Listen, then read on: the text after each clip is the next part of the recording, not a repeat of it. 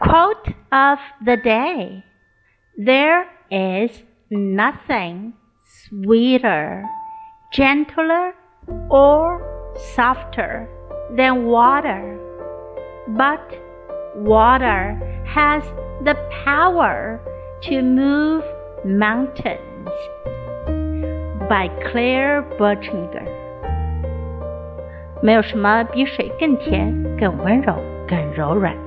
但是水却有移山之力。There is nothing sweeter, gentler, or softer than water, but water has the power to move mountains.